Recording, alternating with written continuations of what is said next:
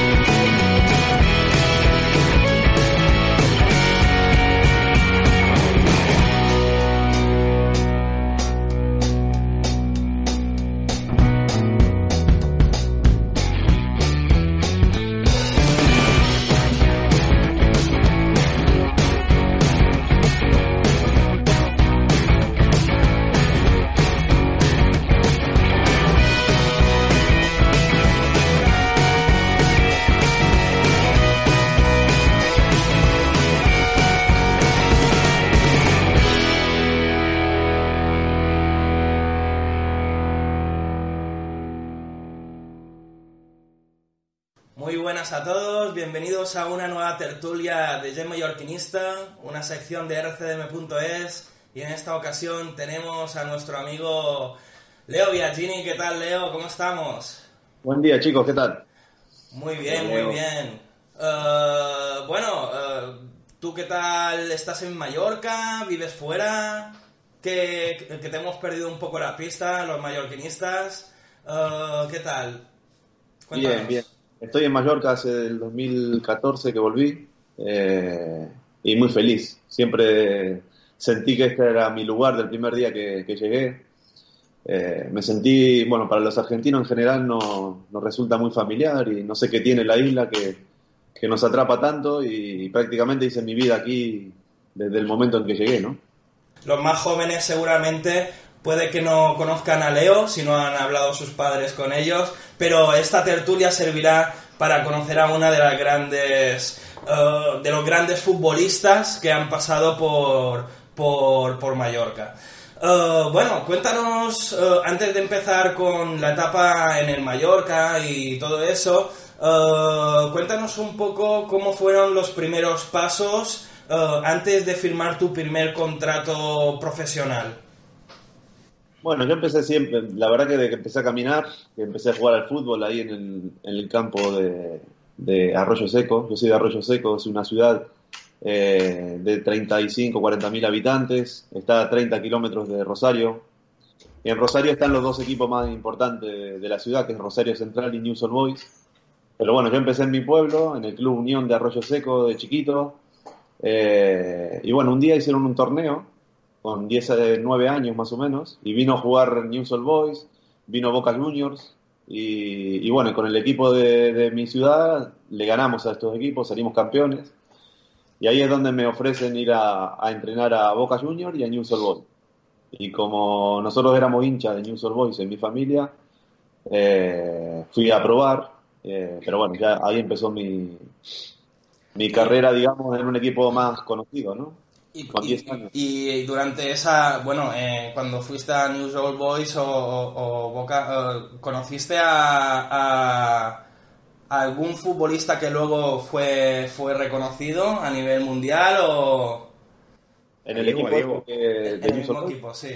Bueno, estuvo eh, Lucas Bernardi, que después jugó bueno, en News Old Boys en primera división muchos años, en el Mónaco. Eh, fue un jugador eh, muy conocido, ¿no? Y de, lo, de, de ese equipo creo que fuimos los dos que, que más o menos llegamos a jugar profesionalmente. Ah, muy bien, muy bien. Bueno, tenemos aquí, eh, que no os he presentado, soy un mal educado, eh, está Pep, que es el de la gorra, conocido como Esberro. y luego también tenemos a, Miguel, Miguel Gandara, que es el diseñador de rcdm.es y de, y de Gemo Yorkinista. Y bueno, con sus grandes diseños eh, hacemos realidad muchos de nuestros sueños. Gracias Miguel por estar aquí, gracias Pep. Y por supuesto, gracias Leo. Uh, bueno, pues seguimos con, las preguntas. Creo que le toca, es el turno de Pep. Adelante. Bueno, yo es que yo me parece que ya no lo ha contestado un poco, ¿no? Te, iba a preguntar eh, que, has vivido en muchos lugares, eh, ¿no? Por, tu carrera como futbolista. Y la pregunta era esa, ¿qué, qué, tenía Mallorca para quedarse? ¿no? ¿Qué, ¿Qué te hizo quedarte aquí? Mira, yo es, que fue algo increíble, porque desde el primer momento eh, me sentí cómodo, me sentí que era mi lugar fuera de mi país. Eh, porque, claro, yo me fui con 18 años de Argentina, primero fui a Madrid, eh, después estuve en Mérida un año, después vine a Mallorca, pero claro, uno siempre extraña su, su lugar, ¿no? Siempre extrañaba, aunque me iba bien deportivamente, yo por la noche extrañaba mucho hasta el olor de mi, de mi ciudad, ¿no? Eh, pero llegó un punto cuando conocí Mallorca y estuve cuatro o cinco años eh, que empecé a sentirme eh, que este también era mi lugar. y llegó algún momento de decir, al final no sé de dónde soy, porque iba a Argentina y extrañaba Mallorca, estaba en Mallorca y extrañaba Argentina. Al final no sabemos de dónde somos, ¿no? Pero la gente de acá siempre me, hizo sentir que era mi lugar y, me lo hacen sentir siempre, ¿no? Yo soy muy agradecido de, de estar acá, ¿no? Bueno, Leo, un placer hablar contigo, es lo primero de todo. Y yo te quería preguntar, bueno, llegaste a Mallorca después de, pasar una etapa en el Atlético de Madrid, donde tuviste varias lesiones que no, te permitieron cumplir las expectativas que tenían sobre ti. Pero luego llegaste a Mallorca e hiciste un, temporador increíble. La gente guarda, guarda un gran recuerdo de tu paso por el club. Eh, ¿Sirvió esta primera temporada en el Mallorca para recuperar tu, confianza? Bueno, yo cuando llegué al Atlético Madrid tenía 18 años. Eh, el primer año llegar y ganar la Liga y la Copa del Rey, eh, para mí fue algo increíble, ¿no? y jugué bastante ese primer año, porque aparte de los 11 titulares, yo era fui el jugador número 12 en minutos jugados, y en un club tan grande, la verdad que fue increíble. Después el siguiente año jugué menos eh, por, tener algunas lesiones y demás. Después fui a préstamo cedido al, Mérida, que había subido a primera división, porque era el único club que no, que no tenía opción de compra. El Atlético Madrid no quería eh, que yo vaya cedido a ningún sitio con opción de compra, porque el Valladolid era el más interesado, pero no quería opción de compra. Fui un año a Mérida, después volví al, al Atlético de Madrid eh, hice la pretemporada y ahí es donde aparece el, interés de, del Mallorca, de Cooper, ¿no? Eh, es donde yo decido venir y, bueno, ahí empieza la historia mía en la isla, ¿no? El primer año increíble que hicimos, no solo yo, todo el equipo. Y que quedamos marcados, eh, los jugadores, los aficionados, todo el mundo. Fue un año, de todos los años que yo viví en, en mi carrera futbolística, sin duda el año más lindo que, me tocó vivir. ¿no? Bueno, y supongo que eso se debía reflejar también, eh, o sea, que, fuera tan lindo se debía reflejar también fuera de, los terrenos de juego, eh, en, las concentraciones, eh, en las cenas con los compañeros. ¿Tienes alguna... ¿Puedes puede mencionar, sin comprometer a nadie, ¿alguna, alguna anécdota divertida de, tu, de tu época, de tu paso por el Mallorca? Puedes comprometer a alguien, Leo, ¿eh? Puedes ya, comprometer a alguien. Ya, contaron todas, o sea que podemos contarla ya. Ah, bueno, ha prescrito, ha prescrito ya.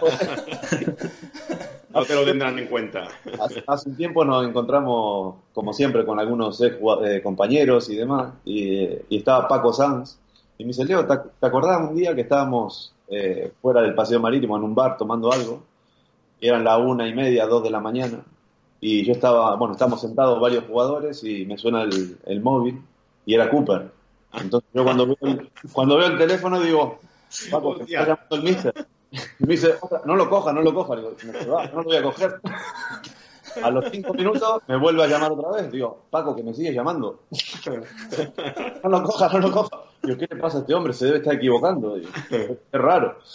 Y al rato le suena el móvil a, Paco y Paco dice, Leo, que me está llamando a mí ahora. Estaba enfrente. Me dice, bueno, yo lo voy a coger, total, yo no juego nunca, me dice, a mí me da igual. No lo podía castigar. Atiende y le dice, Paco, ¿le puedes decir al, a Biagini que venga a mover el coche, que no puedo quitar el mío que está atrás? Y Paco rápido dice, no, no, mister, que tengo yo el coche de Leo. Y dice que no, Paco, lo estoy viendo que están ahí sentados tomando cerveza. ¡Ostras! Qué bueno. Perdona, esto, esto, esto supongo que no era el día antes del partido, ¿no? No, no, esto fue el día de descanso. Ah, vale, vale. Madre mía. Eh, muy buena anécdota. Qué bueno, ¿no? Mira, Leo, pero dejó huella Cooper, ¿eh? Mira, ¿ha visto? ¿Conoce? Claro. Todavía te vigila, ¿eh?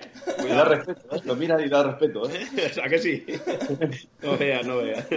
Bueno, pasando un poco al plano deportivo, te quería preguntar si tuvieras que elegir un momento, el mejor momento de tu paso por el Mallorca y el peor, quizás. Bueno, el mejor este primer año.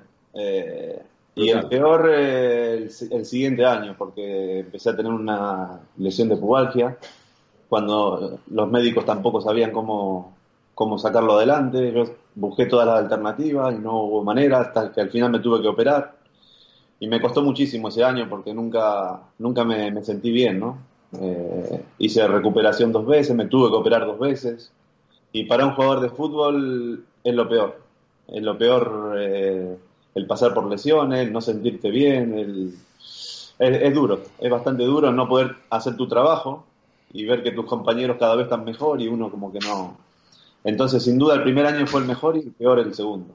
Si te, te cuento, bueno, tú eres un Ferrari y yo un triciclo, pero yo jugaba fútbol sala y con 35 años ya no me mereció la pena, pero eh, tuve así osteopatía de pubis y creo que solamente los que lo hemos tenido sabemos lo que es y te inhabilita totalmente para jugar al fútbol. Es que no puedes ni chutar, vas a chutar y ver las estrellas, tienes agujetas siempre, te duele la parte baja de la espalda, te duele delante. Sí, sí, es, una lesión muy complicada. Creo que grandes jugadores la han padecido y ha habido un antes y un después en su carrera muchas veces. Sí, yo siempre decía, prefería romperme la rodilla. Sí, sí, sí, sí. A ver qué es, eh, cuál es la solución. Pero en esto, en ese momento, y creo que todavía no está claro cuál es el tratamiento para, Exacto. Para sacarlo adelante. Y... Te hacen reforzar, te hacen descansar, luego hacer gimnasio para reforzar y nada, siempre te está doliendo. El descanso no se me pasaba, entrenando tampoco, fortaleciendo no había manera. O sea, es como que a veces estaba un poquito más fuerte y a veces menos el dolor.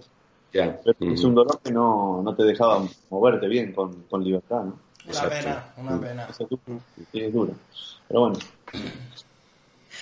Pues yo mm, te voy a hacer una, una, pregunta un poco más concreta de lo que te ha dicho Pep, porque Pep te ha preguntado por eh, el mejor momento.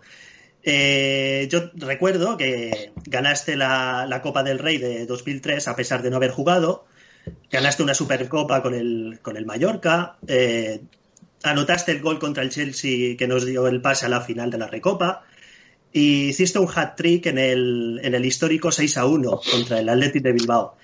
Eh, ¿Con cuál de estos momentos te quedarías y, por qué? Yo me quedo con la semifinal, con, el Chelsea. Hay momentos en la carrera de los jugadores de fútbol que, te marcan. ¿no?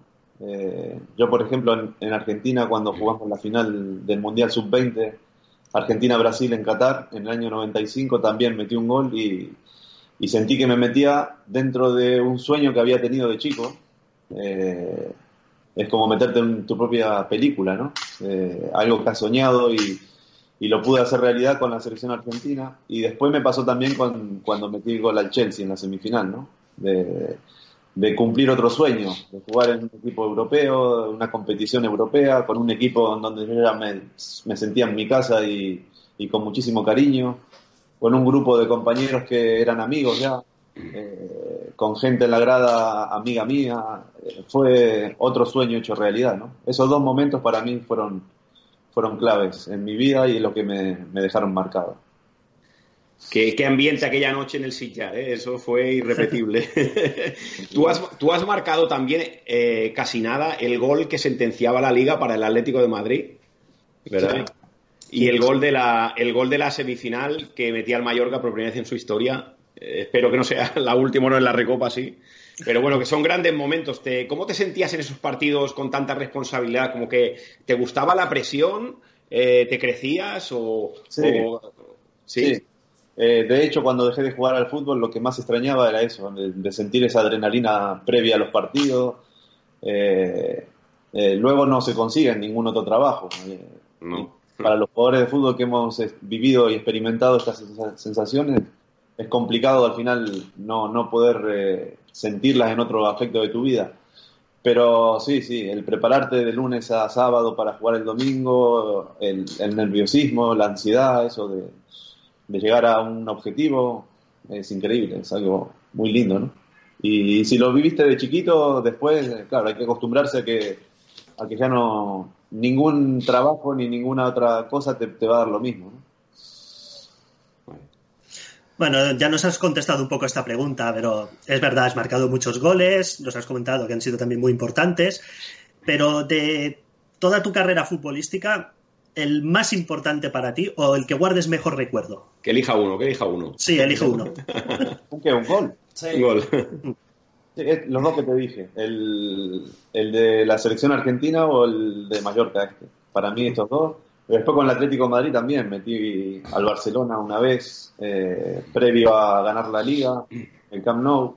Eh, hay goles que, quedan muy marcados. En, en Argentina con News All Boys, en el derby contra Rosario Central, eh, también en el campo de Newell's Boy, que era mi sueño también hecho realidad. Hay, momentos, la verdad que he tenido suerte, ¿no? De, cumplir esos, esos sueños eh, de chico, hacerlos realidad en, momentos puntuales.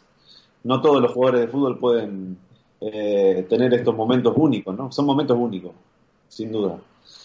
Leo, ¿qué, qué crees que tenían los jugadores balcánicos acabados en Ich? ¿Por qué cerraban tan bien?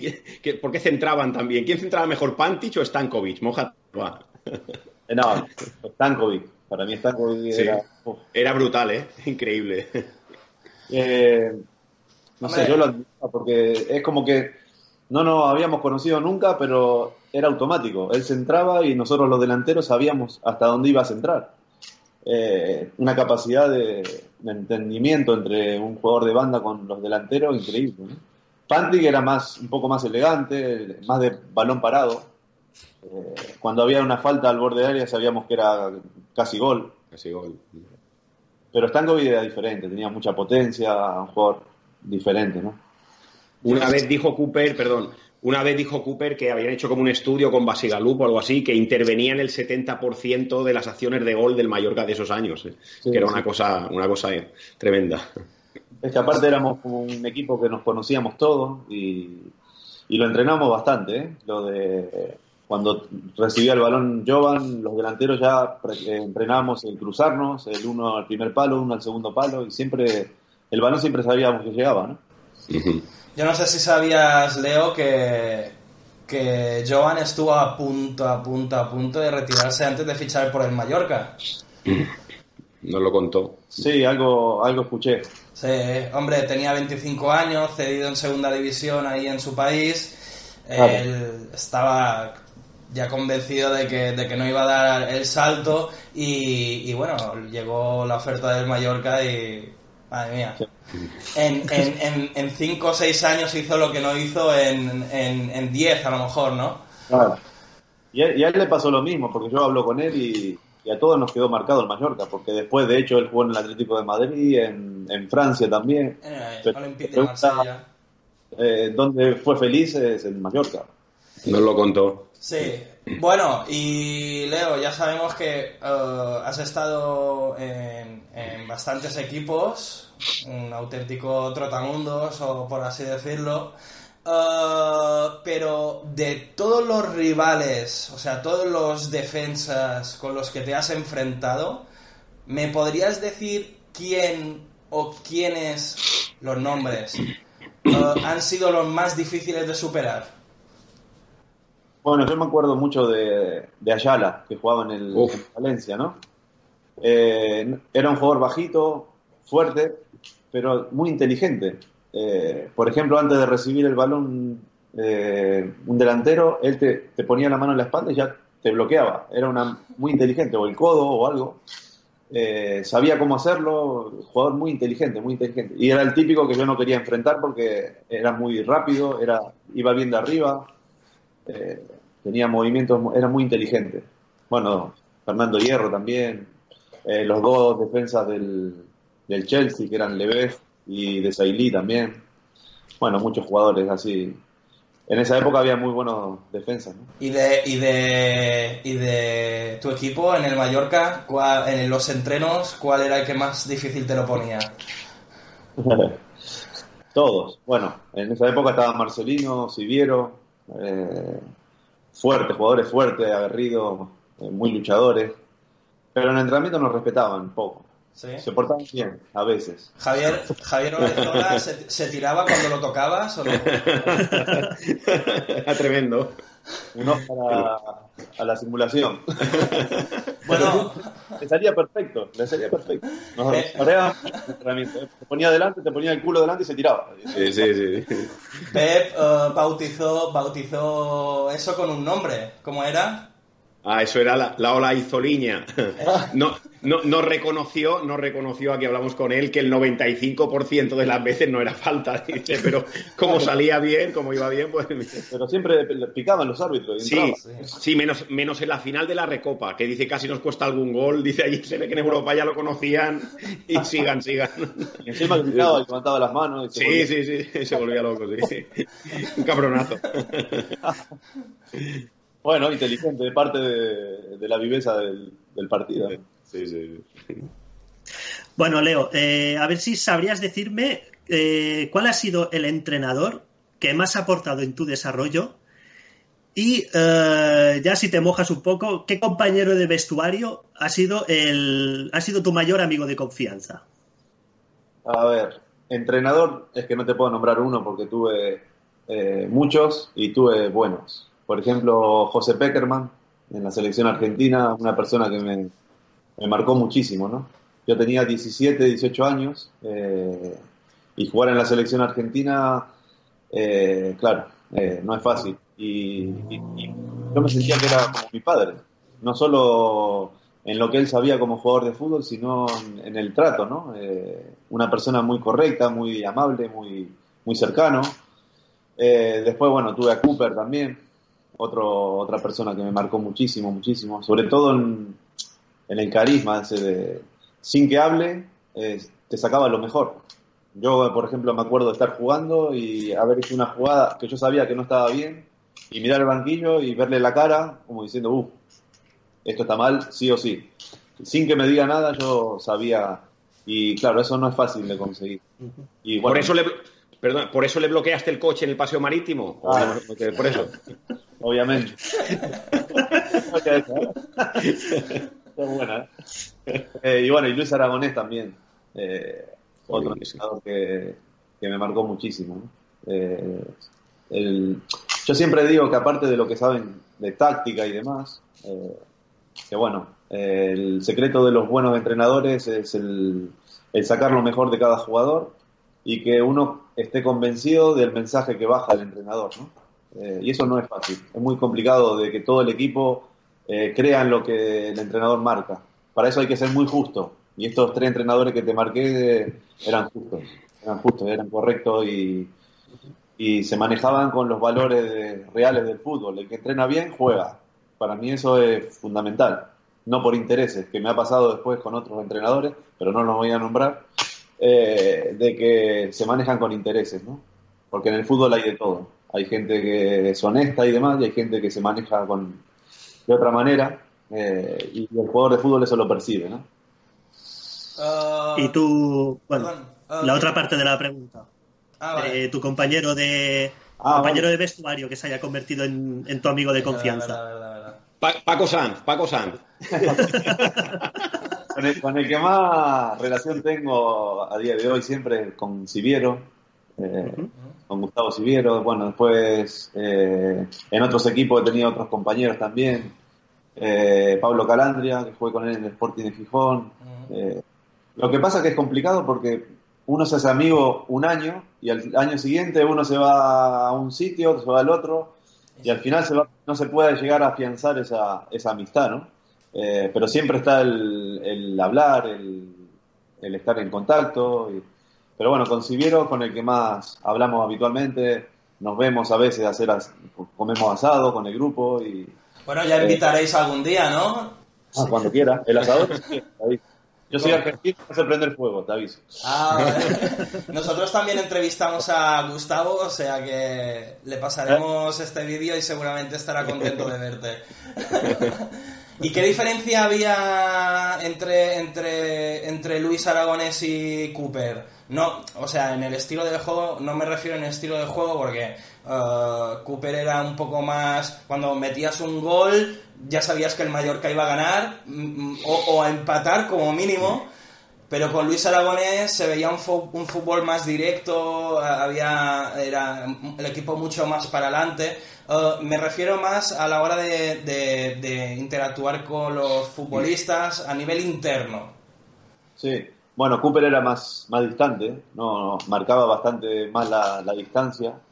Eh, yo me acuerdo el primer día que llegué a Mallorca, eh, nosotros nos cambiamos en unas casetas, en Son Bibiloni, porque no, no había vestuario, oh. entonces teníamos una, una caseta esta, eh, prefabricada. fabricada. Una para los, los jugadores y en la otra estaban los, los entrenadores. Claro, yo a, Cooper no lo conocía.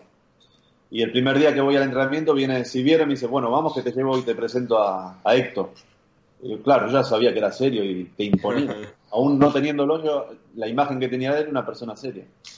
Y bueno, y vamos a la caseta, golpeamos, entramos, y, Gustavo dice, bueno, te presento a Leo, Héctor. Dice, me mira, me da la mano, y yo, ¿te va a decir algo? Y no me miraba, me bueno, que tenga suerte. Estaba Eduardo estaban tomando mate y me dice, Leo, ¿querés un mate? Y se reía Eduardo.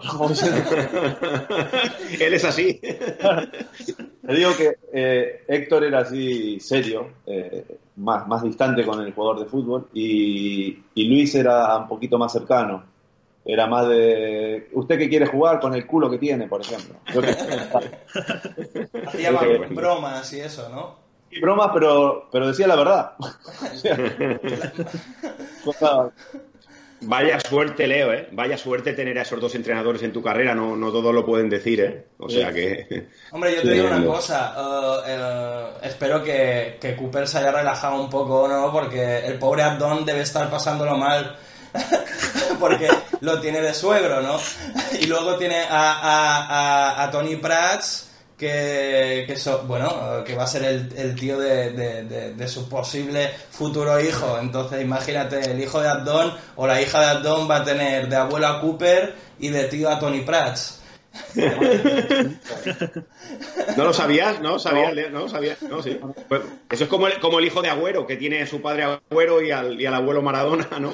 también, el niño también lo tiene complicado. No sabía, no sabía. Pues sí, sí, sí. Bueno, nos has hablado de, de Siviero, de Cooper, pero también has compartido vestuario con, grandes compatriotas tuyos en el Mallorca, eh, Roa, Ariel Ibagaza o Leo Franco. ¿Sigues manteniendo el contacto con, ellos? Eh, a veces cuando publicamos algo en Instagram o en Facebook, después nos, hablamos un poquito por privado. Eh, también el Chupa López, que está en México, me escribe a veces por privado, yo le escribo, bueno, con muchos, con muchos siempre tenemos un contacto así. Por ahí pasan tiempo y no hablamos, pero en algún punto nos volvemos a encontrar y, recordamos cosas. Es, curioso porque parece que no, cuando hablas así con gente que tuviste más contacto, como que si no hubiera pasado el tiempo, ¿no? Seguimos hablando de lo mismo, nos seguimos riendo de lo mismo y eso está bueno. ¿Y qué se sabe de, de Chupa López? Porque a él sí que le he perdido la pista completamente. El Chupa está en México, eh, fue entrenador de un equipo ahí de, de México y, está viviendo en Cancún. Ah, vale, vale, vale, vale. ¿Y ahora está, entrenando? ¿Sabes si está entrenando haciendo algo? No, creo que no está entrenando ahora. Está viviendo la vida ahí en Cancún. bueno, seguramente algo le saldrá. Está ahí porque... Bueno, eh, hemos estado hablando de cosas muy interesantes, muchas anécdotas muy divertidas, pero te voy a hacer una pregunta un poquito más seria. No tanto, no te asustes. ¿Crees que la liga sigue, sigue siendo la mejor liga del mundo? ¿O, ya no se merece ese honor? Yo creo que está entre la, española y la inglesa. Eh, ya hace unos años que está ahí. Eh, quizá con, al tener más eh, cercanía con la española, por ahí nos fijamos mucho más, pero Inglaterra también es un, un fútbol muy vistoso. Yo estuve jugando en la, en la segunda división de Inglaterra cuatro meses, cedido por el Mallorca, que fue cuando tuve las lesiones estas, que después necesitaba volver a tener ritmo y, el equipo de Mallorca ya estaba armado y no, no podía jugar, entonces fui a Inglaterra. Y me sorprendió muchísimo eh, el día del partido, la gente, cómo se entrega, cómo vive, cómo... El ambiente. Sí, sí, el ambiente de fútbol, ¿no? Eh, las canchas así cerraditas, con mucha gente eh, me gustó muchísimo el fútbol inglés. Eh, es muy vistoso, ¿no? Pero bueno, me quedo un poquito más con, el español, que es lo que más conozco. Eh, Leo, quizá, bueno, eras muy joven, pero bueno, tú conociste a uno de los personajes más peculiares del, fútbol español. ¿Cómo era Jesús Gil y qué, cuál fue tu relación con él? Bueno, él, ese año que él estaba, ¿no? Pero el que más estaba era su hijo, que era el que manejaba el club, sigue estando. Eh, y él aparecía los días del partido, eh, entraba al vestuario, se sentaba y empezaba a decir lo que, lo que le venía. se, hacía notar, ¿no? En plan, hola, ¿qué tal? Estoy aquí. Es complicado porque cuando uno termina el partido, por ejemplo, yo me acuerdo de un partido que fallé un gol, eh, me, termina el partido, me siento cabreado conmigo mismo y que se ponga uno al lado tuyo y te diga, tenías que haber chutado al otro lado, dice, ya lo sé, no lo quiero escuchar, no me lo digas ahora. Tenías que haber chutado hacia el otro lado. es, famoso, es famoso su vídeo cuando metiste el gol que os dio la liga, pero es Biagini, Biagini, ¿no te acuerdas? Biagini, Biagini. Imagínate, porque... Llegaste a conocer Llegaste a conocer a Imperioso, al caballo, ¿no? Sí, sí. no llevo a la finca. ¿Ah, sí? Hacíamos, hasta, hacíamos capeas de estas con, con vaquillas. ¿Se acuerdan de Quinton Fortune? Que jugó en, sí, Mallorca, sí. yo tengo una imagen de él en, la finca con, la, con una vaquilla y corriendo por todos lados. La, vaquilla lo corría. una, de esas ahí en su finca. Fortune, Fortune estuvo en el Manchester, ¿no? También. Sí, sí, United, sí. Muchos años y fue bien ahí. Madre mía, y vino, vino al Mallorca súper joven. Con, Aquí vino en segunda división, creo, ¿no? Con Baba Sule. Con Baba Sule, puede eh, ser, los dos. Sí, eh, vino en segunda, creo. Eh, con esos jugadores en aquel tiempo, con el doctor Beltrán de presidente, ficharon a muchísimos jugadores y uno de ellos era él. Dani del Atlético Madrid también vino. Sí. Me acuerdo en eso. Ah, sí, un buen, buen extremo, sí. Extremo derecho, lateral, sí, sí, sí. Buen jugador. ¿Hasta qué punto piensas, Leo, que las lesiones han lastrado tu carrera? ¿Piensas que hubieras podido conseguir mucho más? ¿Y esta, esta de Pubil la llegaste a olvidar por completo o siempre estuvieron ahí las molestias? No. No, porque la primera operación que me hicieron no, no, no la hicieron bien. Oh. Eh, eh, yo no me quería operar, pero claro, el Mallorca decía, vale, me acuerdo que había venido Mario Gómez eh, ah, y Mario me decía, Leo, no me importa ni que entrenes, quiero que esté bien para el partido. Le digo, es que no puedo. No había manera. Y probamos primero de, hacer fortalecimientos sin tocar balón ni nada durante un, un, mes. Me acuerdo que vino un fisioterapeuta de la selección española, me dice, yo te voy a ayudar y te lo voy a sacar adelante. Y no había manera, no había manera, pasaba el tiempo hasta que al final en Mallorca me dice, vale, hay que, hay que operar porque necesitamos que, que vuelvas cuanto antes, porque así puede pasar un año y no... Pero claro, el operarse tampoco daba seguridad de nada. Pero bueno, al final tomé la decisión, bueno, el Mallorca más, más que yo, de, que me opere. Pero claro, el tiempo de recuperación después de la operación, teóricamente eran dos, tres meses para, volver a estar bien. Y cuando volví estaba igual. Eh, oh, tremendo, qué pena. Una semana estaba bien, la siguiente no estaba bien, hasta que fui a verlo al doctor Guillén a Madrid, que era el doctor que yo tenía más confianza porque lo conocía cuando yo jugaba en el Atlético de Madrid, donde iban todos los jugadores de fútbol. Y me dice, Leo, hay que abrir de nuevo, hay que, hay que volver a operar. Eh, y eso me llevó todo el año. Entre las dos operaciones, más las recuperaciones y demás, tuve todo el año prácticamente sin jugar. Eh, y bueno, y después me costó bastante, porque la operación de pubis significa que te cortan los aductores, eh, y eso para la velocidad del jugador es muy importante, sobre todo en, las distancias cortas. Mm. la gracias, gracias a Dios yo era muy rápido y bajé un poquito y quedé rápido. Rápido solo. recuerdo que el Polo Quinteros, eh, él también tuvo el mismo problema y nos operaron a los dos juntos. Y cuando nos estábamos despertando de la anestesia, el Polo me mira para el lado y me dice, Leo, vos ibas en quinta y ahora irás en cuarta. Pero yo que iba en segunda, me dice, le, le, pusieron el freno de mano al Polo. Nunca me voy a olvidar de eso. Y sí, me costó, me, alcanzaba para jugar, pero yo sabía que no, no llegué nunca a sentirme eh, como era antes, claro. ¿Y cómo recuerdas el momento de tu retirada? La verdad que no sabía que iba a ser eh, eh, mi retirada. Fue algo que jugué el partido, después pasó, era el último partido de la liga y digo, no juego más. ¿Qué partido era? ¿Qué partido era? en Argentina, fue mi último año jugué en Arsenal, un equipo de Argentina. Eh, empecé a sentir de que no sentía, o sea, no, tenía esa adrenalina previa al partido, eh, como que escuchaba más los gritos, escuchaba a la gente, estaba más atento a otras cosas que a lo que a mí me tocaba hacer. Y eso me empezó a hacer, a, preocupar, ¿no? Porque digo, ¿cómo hago para volver a sentir lo que sentía eh, antes? y nada, Después, cuando había que empezar de nuevo, digo, no tengo más ganas. No tengo más ganas y no. Y ahí lo dejé. Era joven, tenía 31 años.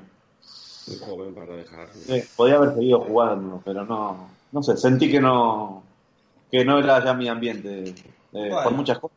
Estaba desgastado por muchas cosas. Empecé muy joven, a los 16 años ya jugaba en primera división. Claro. Eh, pasaste por mucho también. Las cosas, sí. Y bueno, ¿y actualmente a qué te estás dedicando? Ahora soy entrenador, eh, tengo grupos de cross training, eh, tengo un sitio en Somberí y... Menciona, menciona, menciónalo, así aprovechas un poco y... ¿Dónde está situado? ¿Cómo se llama? Este está en Somberí, Somberí, en la... ¿En, qué calle? Eh, Titler 1. Está donde están todos, bueno, Sombería es pequeño, ¿no? De donde están todos los restaurantes y demás.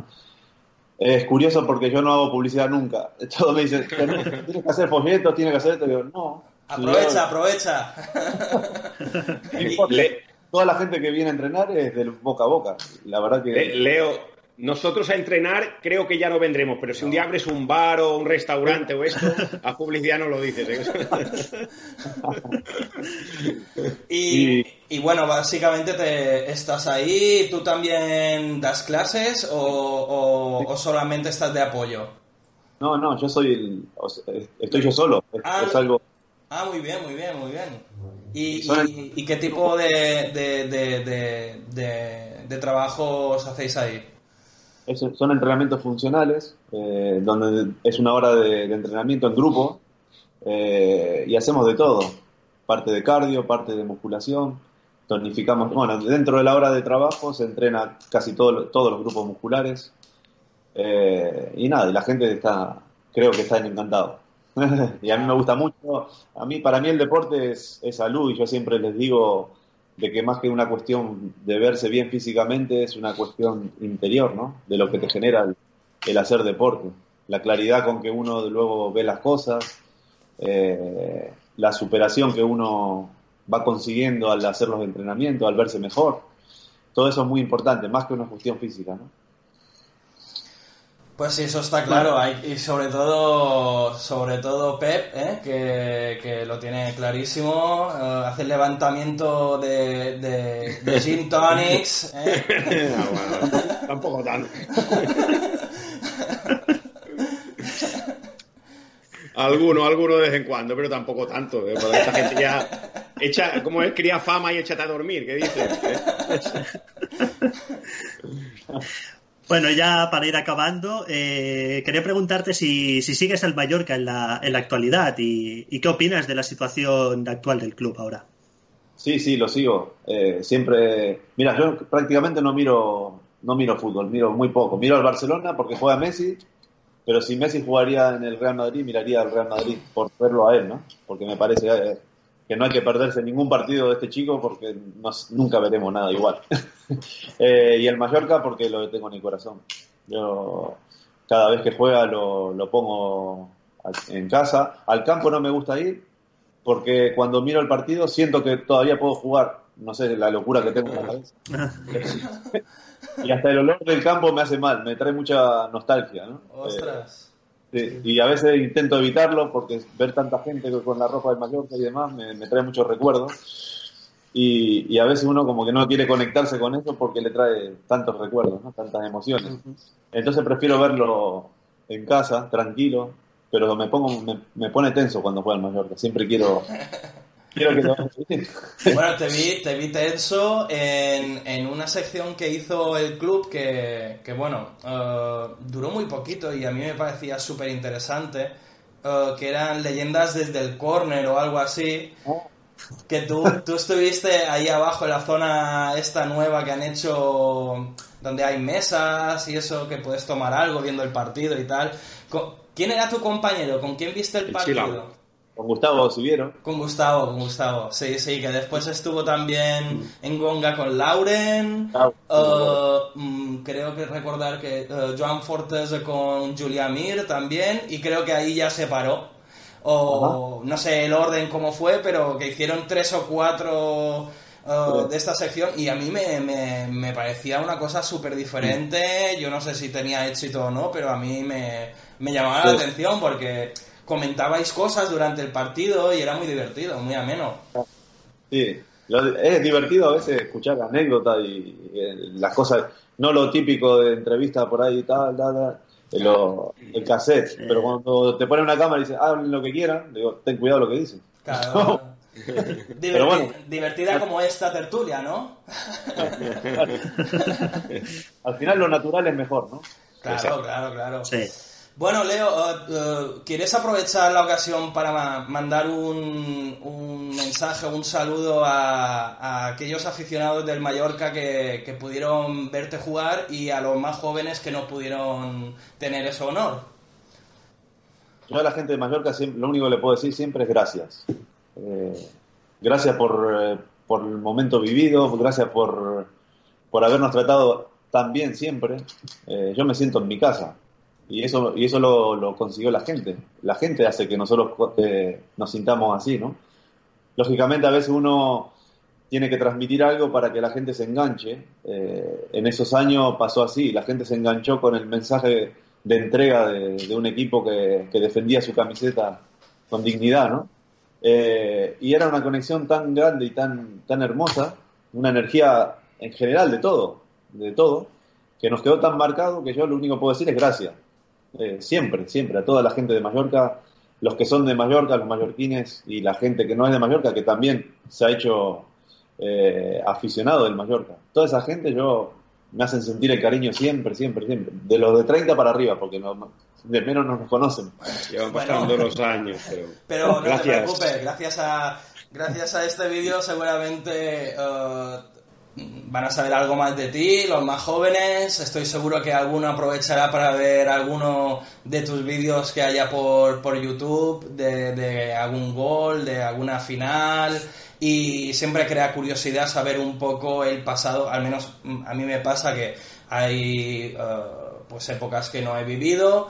O sí, pero no iba al fútbol al principio porque era muy pequeño entonces siempre te llama un poco la curiosidad saber la historia de tu club si, si de verdad te, te interesa y, yo creo que saber de Leo Biagini es una asignatura obligada para todo mallorquinista, eh, sea la edad que sea.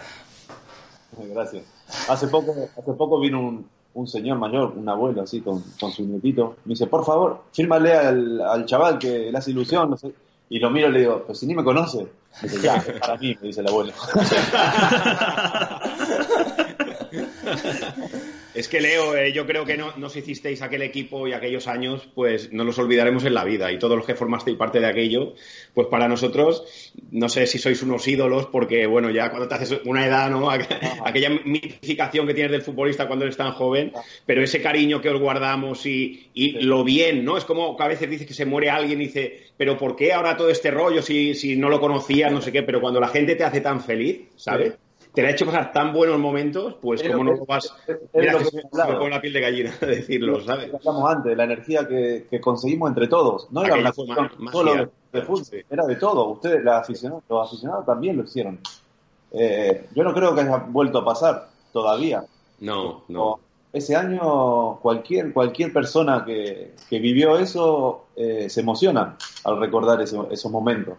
O se emociona, claro, porque les resultamos familiares. Claro, eh, fuimos parte de una familia, todos. Lo bueno, lo bueno es que el año anterior fue fantástico, que era el primer año de Mallorca en primera, y se van como seis titulares, pero titulares, llegáis un montón de jugadores nuevos y todo el mundo acojonado, porque vaya, claro, ahora soy, fuisteis famosos, buenos jugadores todos, pero muchos eran desconocidos cuando llegaron prácticamente y se superaron los resultados de la temporada anterior, que aquello fue algo increíble. Sí, sí, sí por eso. Fue, era difícil, ¿no? De que se vayan tantos jugadores lleguen jugadores nuevos, cedidos por otros equipos, eh, por ahí descartes de otros equipos. Exacto. Y, armar esto, esto que se generó fue, fantástico. Increíble. Pues nada, chicos, muchas gracias a todos por participar, sobre todo a Leo por, por haber estado con nosotros. Espero que podamos repetir pronto una experiencia similar a esta, una tertulia. Eh, ha sido un auténtico placer estar contigo, eh, nos has contado cosas muy divertidas, yo creo que la gente se, se, lo, se lo habrá pasado bien y estarán contentos de saber de ti. Eh, nada, si os ha gustado esta tertulia y, os gusta nuestro trabajo, ya sabéis, tenéis que darle un like al vídeo, suscribiros si todavía no lo estáis y compartirlo si hay algún amigo que esté un poco así, que no se haya enterado y así llegaremos a más gente y bueno, solo me falta decir, Visca el Mallorca. Visca el Mallorca. el Mallorca. Gracias, Leo. Gracias a ustedes, la verdad que es muy buena entrevista. Y, eh, hacerlo naturalmente sale mucho mejor. Muchas gracias. muchas gracias, Leo. Un abrazo.